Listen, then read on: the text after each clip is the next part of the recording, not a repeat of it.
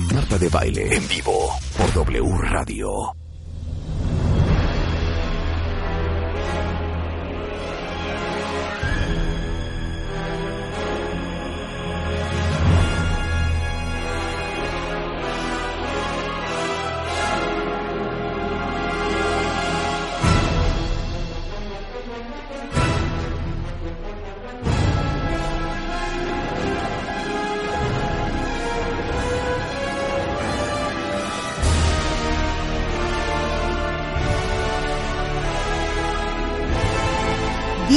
Barrales es maestro en ciencias, especialista en arácnidos, doctorante en el Instituto de Biología de la Universidad Nacional Autónoma de México. Así es. Todo lo relacionado a la sistemática de telifonidos. Telifo, teli- no. Telifonidos, telifonidos. Telefónidos. Telifónidos, telifone. ¿Sí me ayudan con los acentos? Telifónidos. Diego es doctorante en el Instituto de Biología de la Universidad Nacional. ¿Doctorante qué es? Que está Estoy haciendo estudiando el doctorado. doctorado. Sí, Estudiando. precisamente. Es parte de la colección nacional de arácnidos del Instituto de Biología de la UNAM. Él es integrante, colaborador de la Comisión Nacional para el Conocimiento y Uso de la Biodiversidad, la CONABIO, y divulgador de ciencia. ¿Cómo Pero no? lo más bonito es amigo de nosotros. Sí. Claro que sí. Bienvenido, Diego. Muchas gracias. Marta. Oye, qué bueno que reíste, que la pasaste bien, que bailaste un Está poco. súper divertido. Oye, Muchas gracias, Diego, por eh, haber venido. Claro, oye, lo tuyo son las arañas. Los arácnidos. A sí. ver, arácnidos son arañas nada más. No. A e ver. incluye también alacranes, lo que estabas mencionando ahor- ahorita de telefónidos, que son los vinagrillos, también se incluyen dentro de los arácnidos, los opiliones y hay otros grupos que también son grandes que estarían dentro de lo que son los arácnidos. A ver, no, dame la lista de arácnidos. Arañas. Arañas, escorpiones, amblipígidos. No, ¿cuáles son los amblipígidos? No se te le pongas conoce, pesado. se le A ver. conoce como limpiacasas o tendarapos. Son eh, unos animales que están aplanados, tienen patas bastante largas y eh, básicamente se encuentran en cuevas, se encuentran en troncos, debajo de piedras. A ver, ¿cómo se llaman otra vez? Tendarapos, Tendarapos. ajá, amblipígidos, es el nombre del orden. Amblipígidos. Amblipígido. Amblipígidos. Sí. A ver, lo voy a ver. Tendarapos amblipígidos. Está horrendo el amblipígido. Esos no son malos, Eh, ¿verdad? pues ningún arácnido es malo, sí, pero no son venenosos. Sí, No estamos hablando de eso, exactamente. ¿Qué, qué animal más raro? Son bastante interesantes. Alacranes, Alacranes. escorpiones. Ah, Sí, es lo mismo. Alacrán y escorpión es lo mismo. ¿Es lo mismo? Lo que se diferencia es el origen de la palabra. Alacrán proviene del, eh, proviene del árabe y escorpión del latín. Y los dos significan exactamente lo mismo. Aunque aquí en México tenemos un uso eh, diferente para la palabra escorpión. En algunas partes de México se utiliza para, de- para denominar un lagarto, un sí, este, claro. animal que es venenoso. Estamos pensando como el monstruo de Gila, estamos pensando como eh, los lagartos del género Eloderma. Entonces se puede utilizar esa palabra para denominar a estos animales, pero en realidad escorpión y alacrán significa lo mismo. Oye, es que yo nunca, no, no, yo no sabía que el alacrán o el escorpión No, ni lo era un arácnido. Sí. Sí. Sirve mucho contar patas. Todo lo que tenga ocho patas es un arácnido. El cara de niño. El cara de niño es un insecto. Ah, muy mira. relacionado Qué con los- horrendo es el cara de niño. ¿eh? Y de hecho el cara de niño tiene una mala fama que es completamente infundada. Dicen que es muy venenoso, pero en realidad es un, un pariente de los grillos que lo único que puede llegar a hacer es morder muy fuerte. Ah, Pero muerde, sí es- muerde. pero no es Si venenoso. uno lo está molestando, sí muerde. Pues hija, no vas a estar ahí con el palito moviendo al cara de niño. Es horrendo el cara de niño, porque aparte son como, como, Bebecillos. no, como Tiene rosas, y- como café. A ver, entonces, Arañas, alacranes, tendarapos que son los amblipigi, solífugos que les conocen como araña camello. eh, a ver, pon araña camello. Hay Yo- un nombre muy feo para estos animales que es matavenado, pero Ajá. en realidad estos animales no tienen veneno y pues son incapaces de matar a un venado. ¿no? Claro. Hay mitos que se relacionan con estos animales que son eh, que son enormes, que llegan a ser grandes. De hecho, hay una fotografía que estuvo rondando por internet cuando invadieron, bueno, cuando se hizo la, la guerra en Irak, de soldados sosteniendo un par de, de animales de estos que parece que están del tamaño de sus piernas. Pero en realidad es mentira, o sea, no son tan grandes. ¿Y qué No otro, ¿y qué otro es parte de la familia? Eh, ok, entonces amblipígidos, solífugos, los telifónidos, que son los vinagrillos, que son los eh, con los que estoy trabajando. Ajá. Se le conoce vinagrillo porque tienen la capacidad de lanzar una sustancia parecida al vinagre. Ok. Está compuesta de ácido acético. Eso lo hacen desde una, est- desde una glándula que está en la parte final de su cuerpo. Y lo hacen por una cuestión de defensa. O sea, son animales que si alguien se los quiere comer, lanzan este vinagre a la nariz o a los ojos y es bastante molesto. Se los comento porque me ha pasado. Wow. ¿Te han- te Los- van- te han me han aventado? vinagrillado, sí. Entonces, esos animales son parte de... Ajá. Eh, ¿Qué otro estaría? Mm, los opiliones, que son básicamente como arañas, Ajá. pero que no tienen cintura, por así decirlo. Los arácnidos se, se pueden identificar porque el cuerpo está dividido en dos partes. Sí. El prosoma, que sería la cabeza, donde se insertan las patas, Ajá. y el opistosoma, que sería la cola, entre comillas. Eh, entonces, los, los opiliones no tienen esta segmentación, se ven como una No bolita son con patas. acinturados, pues. Exactamente. Oye, está caminando, Marta. No, está haciendo una. Es que nos trajo Está haciendo una en unos telarañilla. tubos de ensayo, En unos viales de, de unos cristal. viales, unas arañitas, y este está haciendo una telaraña. Sí, generalmente lo hacen para tener seguridad y que no estén como está esta pequeña tratando de agarrarse de algo. Todas las arañas que te traje, eh, a excepción de estas dos, las colecté en mi casa. Son arañas que son comunes dentro de las casas. Sí, exacto. Entonces es interesante Aguas con esa que es eso. venenosa, Marta. Eh, No, es, es bueno saber esto para tener eh, la idea de que pues realmente estamos eh, rodeados de arácnidos, ¿no? Y no representan un peligro eh, total Mayor. para nosotros. Esa que tienes en la mano es una araña violinista y de hecho está viva y recién comida. Está Por eso viva. está bastante eh, como gordita. Es esta que está, ¿Está aquí. viva? Sí. Están Es que no vivas se está todas. moviendo. Eh, precisamente como, como podrás ver, tiene una telaraña en el fondo de la caja. Sí, ella la hizo. Así es. Entonces se agarra de esa telaraña para tener eh, seguridad, por así decirlo. Pero ¿por qué dicen que la violinista es la más asesina y la más venenosa y que si te pica una violinista, Dios casi casi corre al, co- al doctor porque te amputan la pierna o la mano? Fíjate, Rebe, que hay una gran cantidad de noticias Y de mitos eh, asquerosos, y ¿no? mitos relacionados a esta araña que son eh, inexactos o son falsos. Últimamente se ha tenido la creencia de que estas arañas están invadiendo México o la Ciudad de México. Las violinistas. Las violinistas, pero en realidad México es uno de los países que tiene la más alta diversidad de especies de este género, Loxoceles, en el mundo. ¿Neta? Tenemos aproximadamente 38 especies nativas de México que solamente se encuentran aquí. Aquí, ok. Entonces, vamos a empezar por ahí. Estas arañas son endémicas de México, son naturales de México, no nos están invadiendo. Ajá. Después, una mordedura de estas arañas sí va a necesitar que, que exista un tipo de atención médica para ¿Es evitar neta? complicaciones, pero la mayoría de los casos no pasan de una herida local. La mayoría de los casos, estamos hablando cerca del 90% de las mordeduras no pasa de una herida local que no requiere mayor atención médica, no requiere eh, un antiveneno. El restante 10% sí se puede presentar como una complicación, se le conoce como los oxelismo sistémico, va a estar afectando al cuerpo en general, a, a los sistemas Pero este, que por orgánicos. una mordedura de esa caquita que está ahí. Así es, una mordedura de esa araña. O sea, no me están entendiendo que mide menos de un centímetro. El cuerpo es como de un centímetro y las patas ya serán como de dos centímetros y medio. Exacto, pero es una cosa chiquitita. Así es, Con una mordedura, sí. Puede llegar a suceder eso. Pero no es en, en todos los casos. Y de Sí. hecho es muy difícil que estas arañas muerdan. Son arañas tímidas, son arañas que no son agresivas, no están buscando atacar a las personas. Y lo que llega a suceder cuando se muerde son pues accidentes. Que la araña está en el zapato, que la araña está en la ropa, Exacto. o que la araña está en la el cama. Entonces, por eso es muy importante revisar nuestras prendas antes de utilizarlas. Hacer la cama siempre en la mañana es un muy buen hábito porque algunas veces nos da pereza y la dejamos extendida. ¿Y qué pasa? Dejamos extendida la cama Ay. y hay recovecos en donde estos animales pueden entrar. Y después cuando llegamos a dormirnos, pues obviamente la araña al sentirse aplastada puede sentir que la están la atacando mordedura. muerde. y muerde. Entonces son reacciones en Estas realidad. arañas, la araña violinista, ¿dónde está? Generalmente se puede encontrar detrás de cuadros. No, de- pero es Ciudad de México, es el Ah, bueno, sureste. en la Ciudad de México hay una población. Sí. Sí. hay registros en varias alcaldías de la Ciudad de México y de hecho se están llevando a cabo investigaciones para saber si es natural la población de aquí o si vino como una especie exótica.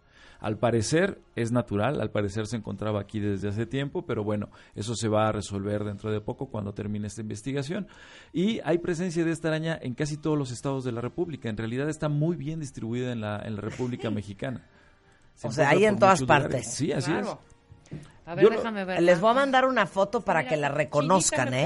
no puedo ni O sea, si ahorita yo la saco de este, de ese, ¿cómo se llama? Es una caja de Petri. De ese, de esa caja y me la pongo en la mano, ¿me puede morder? No te va a morder.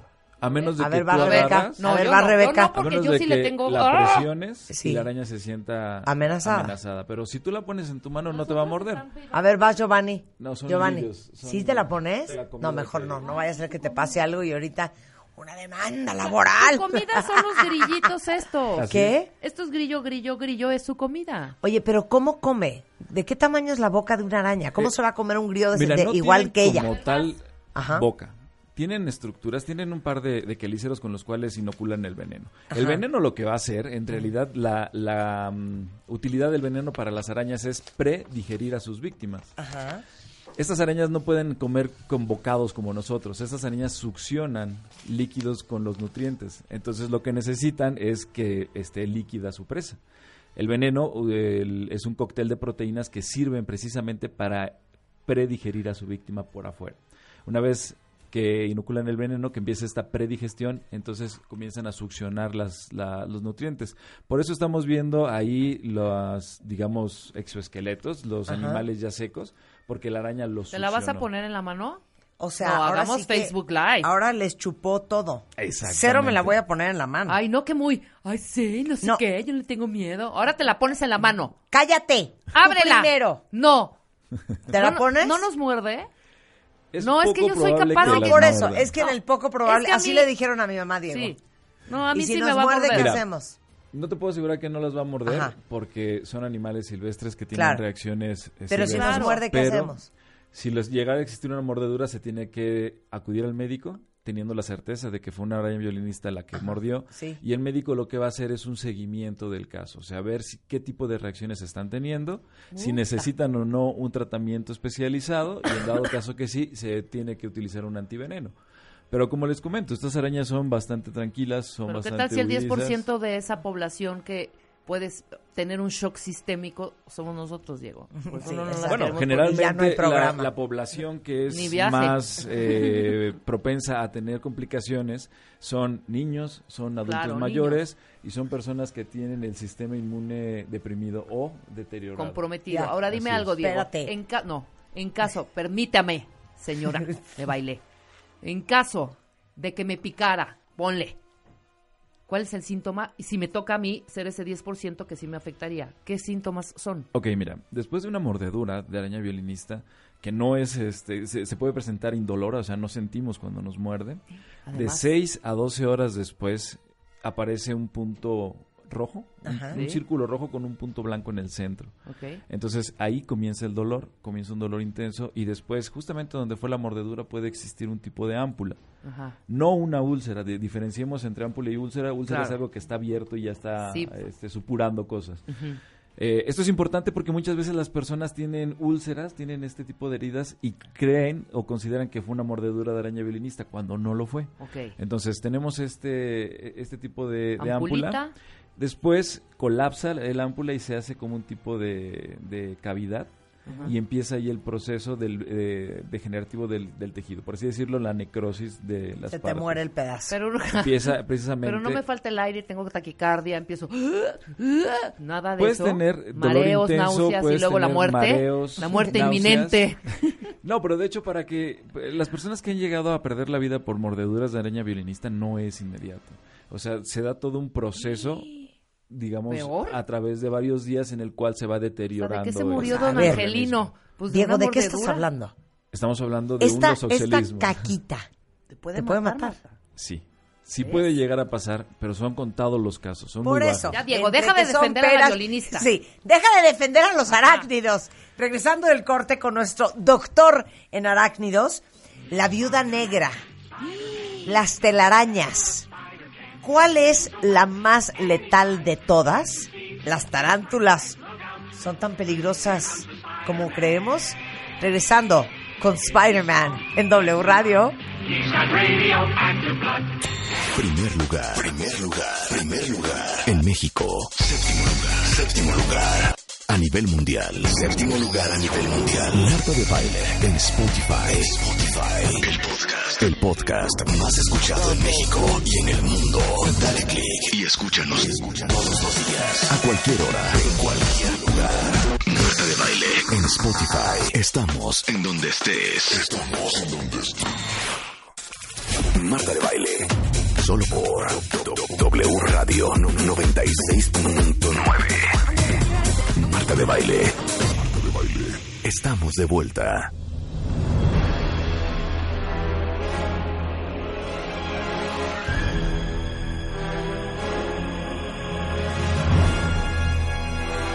Él es nada más y nada menos que maestro en ciencias, especialista en arácnidos y doctorante del Instituto de Biología de la Universidad Nacional Autónoma de México con temas relacionados con los telifónidos, telifónidos, telifónidos, Vinagrillos. vinagrillos. Él es el verdadero Spider-Man, Spider-Man. Ahí está Diego con nosotros, Diego Barrales. Neta, él es Spider-Man y nos está platicando de las arañas para todos. ¿Hay alguien allá afuera que tenga una fobia infernal a las arañas? ¿Tú? ¿Fobia? No, Yo cañón. ¿Fobia? No, hija, pero- Fobia. Fobia de llorar. No, fobia no, me da... ¿Alguien tiene fobia de llorar? No, fobia de llorar y de, No. y de ponerme en modo Pero sí estático, conozco muchos, no. ¿eh? Sí, conozco. Mi- mi- tengo un primo que le enseñas una de juguete y puta, ya. Sale corriendo. Tienen muy mala fama las arañas, Diego. Tienen bastante Pobrecitas. mala fama. Por. Y casi siempre es infundado. O sea, no tiene una razón. Es que son real. horrendas. Pues es No, cuestión no de son enfoque. feas. ¿Tú Para- las ves preciosas? Para mí me resultan bonitas y bastante Ay, interesantes. qué bonito. Yo prefiero mil veces una araña a una cucaracha. Y por ejemplo, A mí la cucaracha tampoco depredan me conflictúa. ¿eh? Las ¿Qué? arañas depredan a las cucarachas. O sea, son su ¿Cómo una arañita va a matar a una cucarachón? Bueno, eh, una cucaracha de un tamaño grande es presa de una araña grande. Hay, hay algunas que son bastante grandes que están en la parte de la costa de México que llegan a comérselas. Ahora, Bueno. si son cucarachas pequeñas, si son crías, pues las arañas pequeñas las pueden depredar. A ver, vamos a hacerle un examen a ver si va a pasar su doctorado. ¿Cuál es la araña más grande del mundo? Es una que se llama heterópoda máxima. Heterópoda, Heterópoda. máxima. A ver. Y es, más es la más grande en cuanto a longitud. Las patas Ah, llegan las a ser son bastante muy largas. largas. Jesus, sí. Mother Mary. No son estas... ¿Ese las- está? A ver. Eh, sí. A ver las... Está enorme. No. Ay, no, está horrenda. Horrenda. No. ¿Cuánto duran, vienen esas patas? Llegan a medir cerca de 30 centímetros. O sea, yo O me sea, voy una a decir regla. si sea loco- Una regla Sí, del Una colegio. regla de colegio. Bastante grande, así es. Ok, pero de cuerpo. De cuerpo es pequeña. O sea, en realidad lo grande son las patas. Claro, el pequeño pero- llega a ser de unos 6, 7 centímetros. Ok, pero no, el cuerpo más grande. ¿Cuál El araña cuerpo es? más grande Sí. estaríamos hablando de Terafosa blondi, que es La la... Sí, va a pasar la el doctorado, la Diego. A ver, ¿cómo es? ¿Terafosi? Tera- Terafosa blondi. Blondie. Terafosa blondi. ¿Esa es esa? Así es. Entonces es una, es una tarántula súper masiva, está bastante grande, tiene el cuerpo bastante grande. Tarantulesca. Ajá. Es una tarántula que se encuentra en Sudamérica. Esta tarántula, a pesar de su tamaño grandísimo y de ser una eh, protagonista de las pesadillas de algunas personas, Sí. no, no, es, no es de importancia médica. O sea, quiere decir que es, su veneno no va a producir daños graves en la salud humana. O sea, un piquete de mosca. No tanto así porque un tamaño de, de esa araña... No, sí te va es hinchando grande, un pedazo de Los quelíceros son bastante grandes, entonces va a doler bastante una mordedura. Claro, claro. Esa sí tiene el cuerpo bastante grande. Ahora dime, ¿cuál es la diferencia entre... Porque hay tarántulas que sí... Es que yo pensé que la tarántula era una especie. No, son, son bastantes. son mil. O sea, Miles. dentro de las tarántulas, ¿cuántas tarántulas Se hay? Doctorado. bastante. Eh, Doctorado. Yo creo que debe estar arriba de las mil especies. ¿Cómo se llama tu sinodal? Oscar Franke. Oscar, pon atención porque yo le estoy haciendo un preexamen de su doctorado. Entonces. ¿cuántas subespecies hay de tarántulas? Debe de haber más de mil especies de tarántulas. Yo pensé que era una. No. ¿Estamos de acuerdo, cuenta bien? Yo pensé que era una tarántula. Sí, no, hay, hay bastantes. No estoy muy cierto del número de especies, pero sí son, son diversos. El grupo es diverso. Ok, la, las arañas más venenosas y peligrosas. Una es la araña violinista. Sí, del género Oxoceles. Que de hecho ¿Y la ya no es- segunda? de hecho ya no está en su tapita, Marta. Ay, no, cállate. ¿Y la segunda? Aquí en México sería la viuda negra, la araña de la, es- del género Latrodectus. Entonces, sí es cierto el mito de la viuda negra. Sí. A ver, cuenta. Bueno, mira, Vamos a empezar por el mito, ¿no? El nombre común de viuda negra. Se le dice así porque eh, se llega a presentar un canibalismo sexual. Cuando se están reproduciendo, la hembra puede llegar a devorar al macho. Entonces, algunas personas lo pueden considerar como desconsiderado o lo pueden eh, ver como un problema de, de que pues la hembra... Una este, agresión, una violencia. Claro, claro. Un comportamiento non grato. Así es. Pero eh, hay detrás de esto cuestiones biológicas que ayudan a la especie. De hecho, los machos en algunas ocasiones llegan a buscar activamente que sean depredados. Esto es porque puede con esto llegar a, a ayudar a la hembra a que tenga los recursos necesarios para producir los huevos, su progenie, sus hijos. ¿Cómo? Pues es comida al final de cuentas, es Claro, proteína. Entonces, eh, eso eh, en otras ocasiones, cuando se llega a dar esta depredación, la hembra ya no busca reproducirse con otro macho.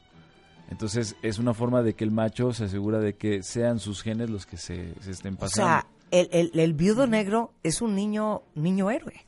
Claro. Él se Está- inmola así Y él es. se inmola, en pro de la exacto. especie. Es- y también si pensamos que en la mayoría de los casos la, los machos después de reproducirse ya no tienen un fin biológico, o sea, puede ser que ahí acabe su ciclo biológico, puede ser que se lo coma la hembra o no, y si no se lo come la hembra, puede ser que después se mueran, de- se deterioran físicamente y se mueren. ¿Cómo Entonces, distingues a un macho de una hembra? ¿Tienen su aparato reproductor? ¿Qué, de- ¿En qué está conformado? Rebeca, no tienen pene. No, Si güey. esa es tu Ay, pregunta. estúpida. Cero. No, no, no. Pero, Pero quiero- ¿cómo las, cómo que las hay, hay distingues? opiniones que sí presentan un pene, y eso es súper Ándale. interesante.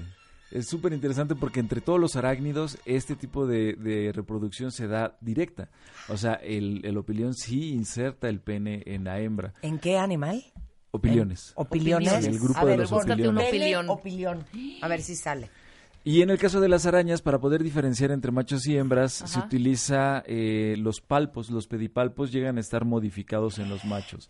Están engrandecidos. pene? Ese es un pene A de ver. No, no, no tienen ustedes una idea. Parece un espermatozoide largo, largo, largo. ¿Quieren que se los, se los mande o lo googlean ustedes? Sí, asqueroso. Ok, y entonces, Entonces, los machos tienen modificados los pedipalpos y ahí van a tener los émbolos. Los émbolos es con lo que van a inseminar a la hembra. Entonces, no es precisamente un pene porque ahí no se está produciendo el esperma. El macho lo produce en un aparato, en un órgano ubicado en el opistosoma.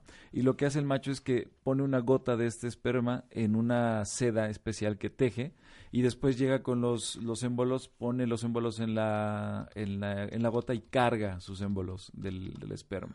Y después con estos émbolos los introduce la hembra y deposita el esperma. Claro. En algunas especies lo que se da es que el macho cuando tiene insertados los émbolos los rompe a propósito para que se tapone la, la espermateca de la hembra y ya no se reproduzca con otro macho. Son, son cuestiones eh, de comportamiento bien interesantes que se dan en las arañas. Pero esa es una forma de que se puede diferenciar entre machos y hembras. ok, entonces la viuda negra, La viuda negra. ¿por qué es tan peligrosa? Por el tipo de veneno que tiene, su veneno es neurotóxico. Quiere decir que nos va a estar afectando el sistema nervioso. Entonces, eh, por eso llega a ser peligroso. Una mordedura de, de viuda negra se siente inmediatamente, el dolor es inmediato. Y dependiendo del envenenamiento, del, del grado de envenenamiento que se tenga, son los síntomas que se van a presentar. Puede ser simplemente dolor local, puede ser sudoración, puede ser calambres, náuseas, dolor de cabeza. Y cuando empieza realmente a complicarse, cuando el envenenamiento es alto, hay, hay dificultad para respirar. Empie- empezamos a sentir rara la lengua, rara la garganta y se Y la nos muerte cierra. inminente. Pues no inminente, pero sí hay un, hay un riesgo real. Entonces, son bajas, eh, son pocos los, los casos donde hay muertes por mordeduras de, de de arañas eh, viudas negras, porque afortunadamente se cuenta con el antiveneno. El antiveneno lo tenemos y se encuentra a disposición de la Secretaría de Salud, o sea, sí se, se, se tiene este antiveneno. Y en dado caso de que llegue a existir una mordedura, la atención es eh, rápida y puede ser muy, muy este, eficaz. Hay que llevar a la araña. parece- Sí. ¿Hay que llevar la araña? Pues, pero en cuanto te, te muerde, no se muere. No. Hay que pisarla o hay que hacerle algo Pues para de llevarla. preferencia pisa- pisarla no, tratar de agarrarla con un frasco, con algo, porque si la pisamos o la destruimos, ¿cómo vamos a saber qué tipo de araña es? Tienes razón, No, pero, Entonces pero lo mejor sería modos, como contenerla, ponerla en un frasco y llevarla, porque mira, Si nos llega a morder esta araña que tengo aquí, que es una falsa viuda negra, Ajá. puede ser que también sintamos dolor y digamos, ay, bueno, pues se ve como un capulín, era una viuda negra. Pero en realidad No no, es. es... una araña de importancia médica. O sea, su veneno no nos va a producir gran daño. Pero ¿a, A dónde mí- hay que ir? Este, Al centro de salud, a cualquier centro Sí, de pero salud. sabrán los doctores los que te están atendiendo. Imagínate, tú que eres un experto, sabes distinguir entre una viuda negra y este remedo de viuda negra, Sí. ¿no? Llegas al, al, al hospital atascado, ¿no? A la clínica que te corresponde. Oiga, no sé qué, no Mira, sé cuánto. ¿qué es espérate, esto? espérate. Entonces, en ese momento, ¿le muestras al doctor esa araña y saben ellos?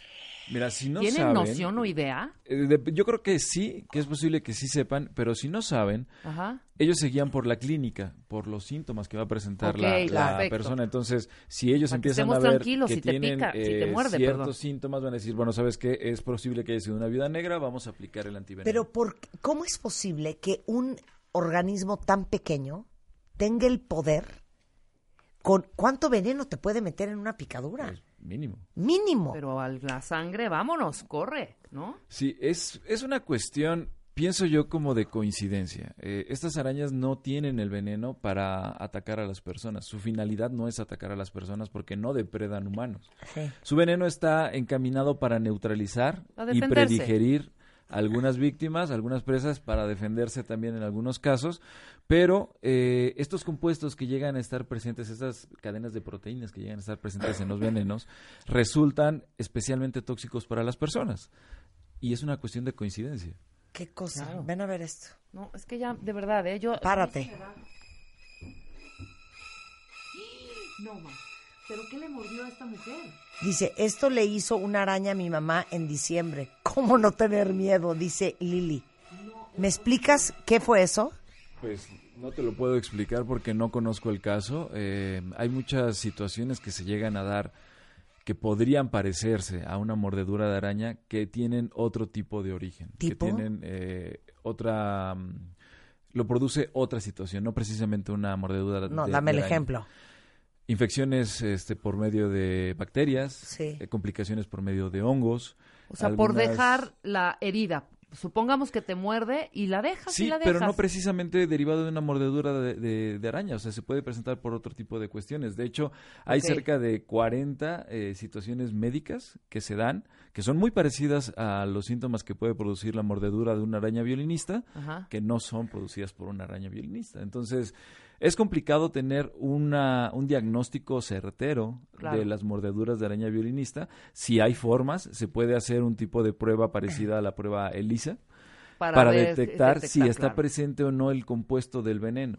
Sí. Y esto es muy útil porque si está presente, entonces el compuesto de veneno se puede Vamos con el utilizar antídoto. El antiveneno, efectivamente. Claro. Pero si no es eh, derivado de una mordedura de araña violinista, se tiene que buscar qué es lo que está produciendo esa situación médica. Dios Pero has visto este tipo de, de reacciones en los cuerpos de las personas al ser mordido por una violinista. Sí existen Sí casos existe. registrados, sí. Pero no son, eh, no son comunes, no, no es la, la normalidad. Mira, les digo una cosa, aracno-cosas. Síganlo, Porque nunca saben cuándo van a tener que No, ponerle claro. un tuit de ¡Vieja! Me encontré esta araña, ¿qué hago con ella? ¿Es venenosa o no? ¿Dónde la 100%. pongo? ¿La pongo en una no, plantita? uno tiene que tener contactos en todas las áreas de la vida. Así ¿eh? me topé a Diego. Arroba aracno-cosas. Claro. Oye, las telarañas. Déjame contarte algo. El otro día estuve en casa de unos amigos y tienen en una caja de cristal, en un cuarto oscuro, especialmente diseñado para eso, ¿Qué tal? con un foco arriba. ¿Qué? Es en esa caja Está Anabel. hay tres telarañas y son de un artista contemporáneo que mete una araña, deja que teja toda su telaraña, la saca, mete la segunda telaraña, teje y son arañas diferentes, entonces son tres telarañas diferentes. Y con ese foco de luz arriba, ahorita en el corte comercial a ver si encuentro al artista, Ojalá que sí. no tienes una idea lo que es esa. sea, es una obra de arte. Es una obra de arte. Sí, sí, sí. Regresando nos explicas qué es Claro una telaraña con mucho gusto. al volver con nuestro Spider-Man original en W Radio. Spider-Man, Spider-Man, does whatever a spider can. Marta de baile en W. Entra a wradio.com.mx. Entra. Checa más información de nuestros invitados, especialistas, contenidos y escucha nuestro podcast. Marta de Baile, on the go. Marta de Baile. Solo por W Radio 96.9.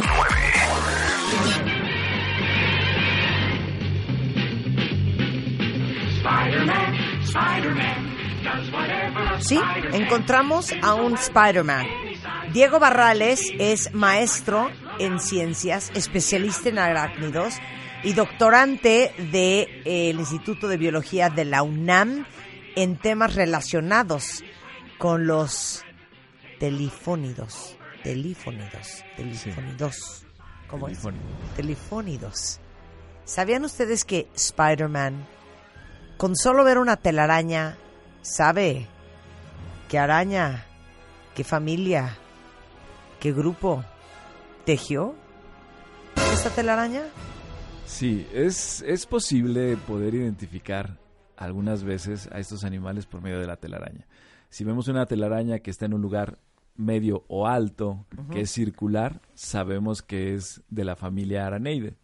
Si esa, si esa telaraña tiene estabilimentos, son unos, unas estructuras dentro de la telaraña que les da fuerza para tener este, precisamente ese, ese sustento. Tiene estabilimentos muy, muy elaborados, podemos saber que es del género Argiope.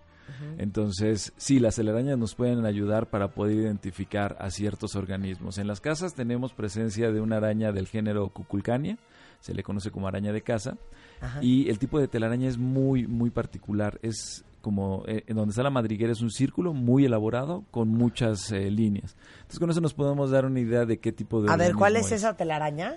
Cuculcania. Cuculcánea. A ver, búscame la telaraña cuculcánea. Cuculcania, sí. Ahora, ¿qué es una telaraña? Una telaraña es eh, un elemento que producen las arañas. No es baba. No es baba, es un elemento líquido que al momento de tener contacto con el aire se solidifica.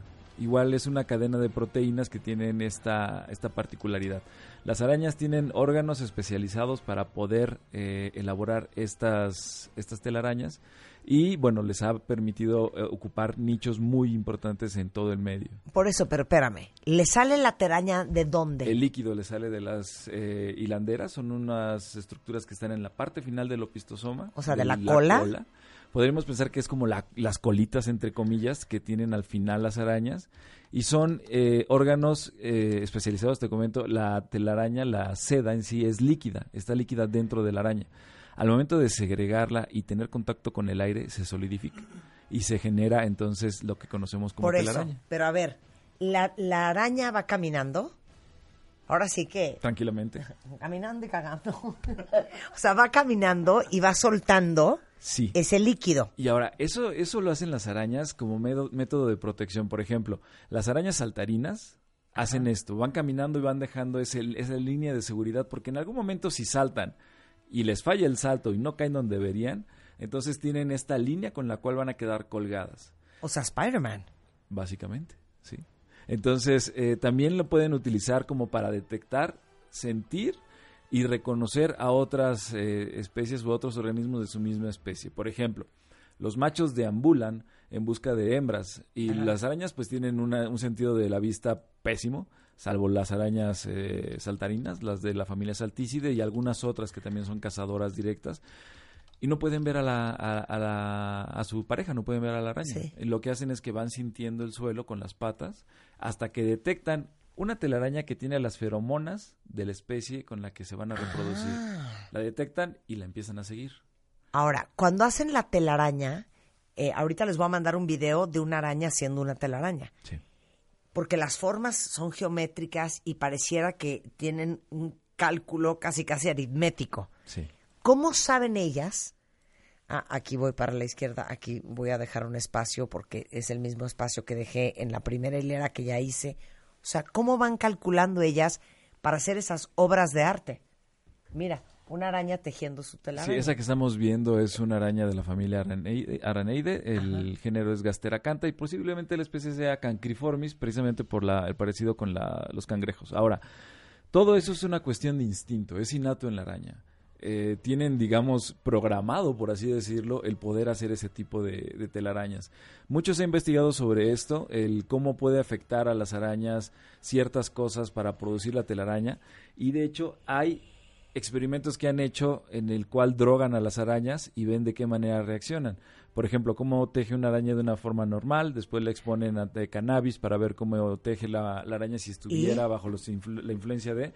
Y sí hay una diferencia, o sea, la araña sí está resintiéndolo. Ahora, otra cosa interesante que llega a suceder es de que las arañas pueden detectar en qué parte de la telaraña está precisamente lo que está funcionando. Si un insecto está cayendo continuamente en la parte izquierda superior de la telaraña, la araña refuerza esa parte. Estoy, es que no puedo parar de ver lo que estoy viendo. Ahorita les mando el video que encontramos en YouTube.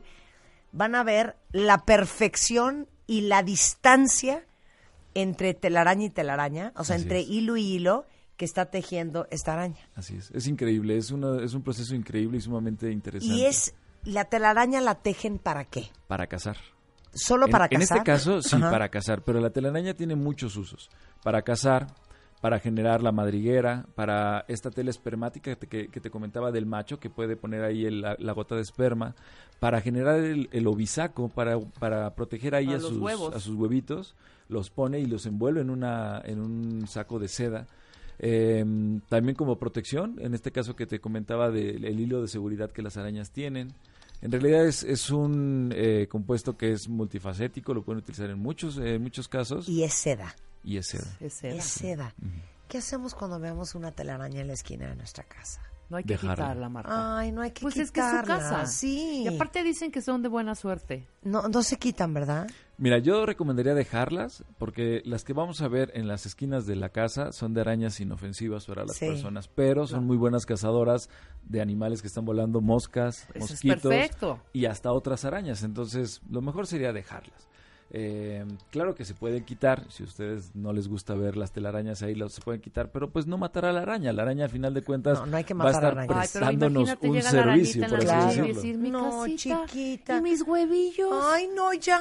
y mi machito. ¿Quién me destruyó mi casa? Sí, no sean Ay, groseros. no, ya, no, no destruyan telarañas. No. Es la casa de alguien. Y sí es se de los buena quiero suerte. comentar. Si tienen esa parte mística, son de buena suerte. Bueno, la próxima vez que vengas, ¿nos traes una tarántula? Claro que sí. Vamos un- a hacer es un reto. compromiso. Vamos a hacer El un- reto va a ser tres lugares del cuerpo.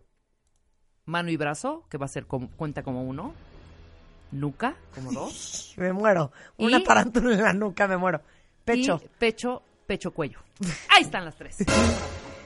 Hecho. ¿Va? A ver quién aguanta más. A ver quién aguanta. Perfecto. No más. la puedes aventar, ¿eh? No, hombre, Porque si ya No, se- lo la avientas te muerde. Lo vamos a hacer con cuidado para que la araña no sufra daños. No, no, ¿cómo crees? No, seríamos incapaces. Ay, es que ya Bueno, sé, mira, es- ya estoy Sí va a ser un reto para. Rebe, Para ya- mí ya va a ser un gran reto. Aracno con CH, guion bajo, arachno, guion bajo cosas, Sí. o Diego Barrales, eh, Alcalá, para que lo busquen. Diego, un Claro placer que sí. tenerte acá. Muchas Diego, gracias nos vemos Vamos a seguir invitación, hablar. ¿eh? No, ya aparta. Nos vemos aquí el 4 de agosto. Sí, perfecto. Yo aquí vengo. Cinco. Mientras me inviten, 5, yo 5 de agosto, 5. Y seguimos hablando de arañas. Buenísimo. Muchas gracias. Gracias Un a tenerte Nos aquí, pasas Diego. el contacto del serpentólogo Claro que sí. Va.